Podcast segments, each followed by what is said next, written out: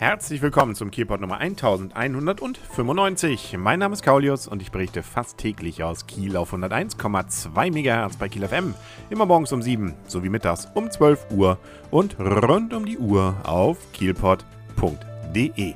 Dem Occupy Camp am Lorenzendamm soll es an den Kragen gehen. Zumindest wenn es nach Bürgermeister Peter Todeskino geht. Der hat nämlich inzwischen ein Schreiben an die dortigen Bewohner übergeben, mit der die Räumung der Fläche bis zum 1. September 2012 erwartet wird, beziehungsweise das Ganze dort mit Nachdruck dann auch einer Aufforderung gleichkommt. Ähm, Herr Todeskino hat dann auch dazu gesagt, so sagt es nämlich auch die Pressemitteilung der Stadt Kiel, ich erwarte von ihnen die Übergabe einer vollständig geräumten Fläche. Das Schreiben soll am Montag, dem 16. Juli, wohl den Campbewohnern überreicht worden sein.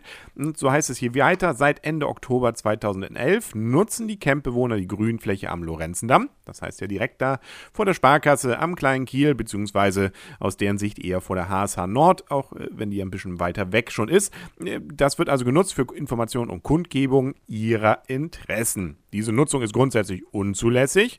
Auch wenn die Stadtverwaltung dieses Vorgehen bisher geduldet hat, bedeutet dies nicht, dass ihr Camp an dieser Stelle eine dauerhafte Einrichtung sein kann, heißt es in dem Schreiben des Bürgermeisters. Eine Begründung, weshalb man jetzt gerne die Fläche wieder haben will, gibt man auch gleich, nämlich, so heißt es hier weiter, die Grünfläche wird anderen Kielerinnen und Kielern als Erholungsfläche in ihrer ursprünglichen Zweckbestimmung oder für andere Nutzungen entzogen gezogen. Ja, wer hat sich nicht schon immer auf dieser Wiese gerne einfach mal abends oder auch tagsüber zum Sonnen hingelegt?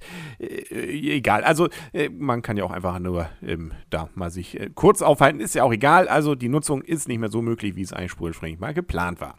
Als Eigentümerin der Fläche ist der Stadt an der Wahrung der Interessen aller Bürgerinnen und Bürger gelegen. Da wird keiner widersprechen, denke ich mal. Dabei muss dem Gleichbehandlungsgrundsatz gefolgt werden, wenn verschiedene berechtigte Interessen vorliegen. Da zwischenzeitlich unter anderem diverse Brände ausgebrochen sind, Erst vor kurzem wieder hat sich eine Gefahrenlage eingestellt, die ich nicht mehr zu dulden bereit bin. So Bürgermeister Todeskino eben in dieser Pressemitteilung auch weiter. Bis zum 1. September haben die Campbewohner noch knapp sieben Wochen Zeit, um für ihr Anliegen zu werben und um das Camp einvernehmlich und im Einklang mit den Gesetzen zu beenden. Ende des Jahres soll die Fläche dann teilweise der Fördersparkasse ab als Abstellfläche im Zuge einer größeren Baumaßnahme zur Verfügung gestellt werden. Von Seiten der Campbewohner ist allerdings auch schon verlautet, dass man diesem nicht so ganz nachkommen will. Man will zwar friedlich bleiben und es soll natürlich alles harmonisch bleiben, aber man will auch nicht zum 1. September gehen.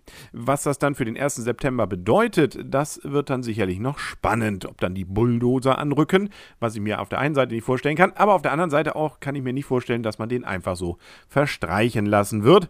Also ich vermute eher, da wird in der Zwischenzeit noch ordentlich drüber diskutiert und vielleicht findet man ja irgendwelche Ausgleichflächen. Da ist man ja gerade mitten in der Übung drin, was ja auch die Ausgleichflächen der Kleingärten angeht, wofür ja jetzt neuerdings demnächst ja dann Möbelkraft gebaut werden soll, obwohl das ist eine ganz andere Baustelle im wahrsten Sinne des Wortes. Apropos Möbelkraft, da findet man zurzeit in Kiel an verschiedenen Stellen immer mal wieder so Körbe oder so kleine Kisten, die irgendwo aufgestellt oder aufgebaut sind, äh, wo kleine Blümchen drin stecken und äh, das Ganze ist als Aktion bzw. als Möglichkeit zur Aufmerksamkeitserlangung gedacht für eben dieses Bauprojekt und nicht von Seiten von Möbelkraft, sondern von den Gegnern.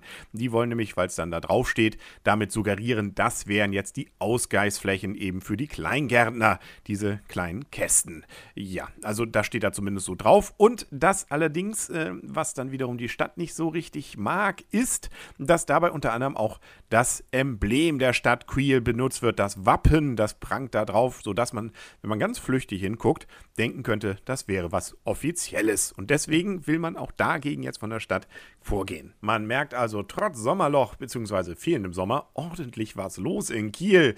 Und äh, da bleibt uns sicherlich auch in den nächsten Tagen einiges an Nachrichten in diesen beiden Themen äh, weder erspart noch, äh, ja, eben wird es nicht langweilig, je nachdem, wie man das Ganze sehen möchte. Und was sich da wirklich so draus ergibt und ob vielleicht noch ganz andere Themen aufs Tableau in Kiel kommen, außer eben auch noch dann zusätzlich das Wetter, Was uns ja so hier und da mal, äh, ja, lassen wir das. Ähm, das hören wir dann eben morgen im Keypod äh, auf 101,2 MHz bei KielFM und auf keypod.de. Bis dahin wünsche ich alles Gute, euer und ihr, Kaulius und tschüss.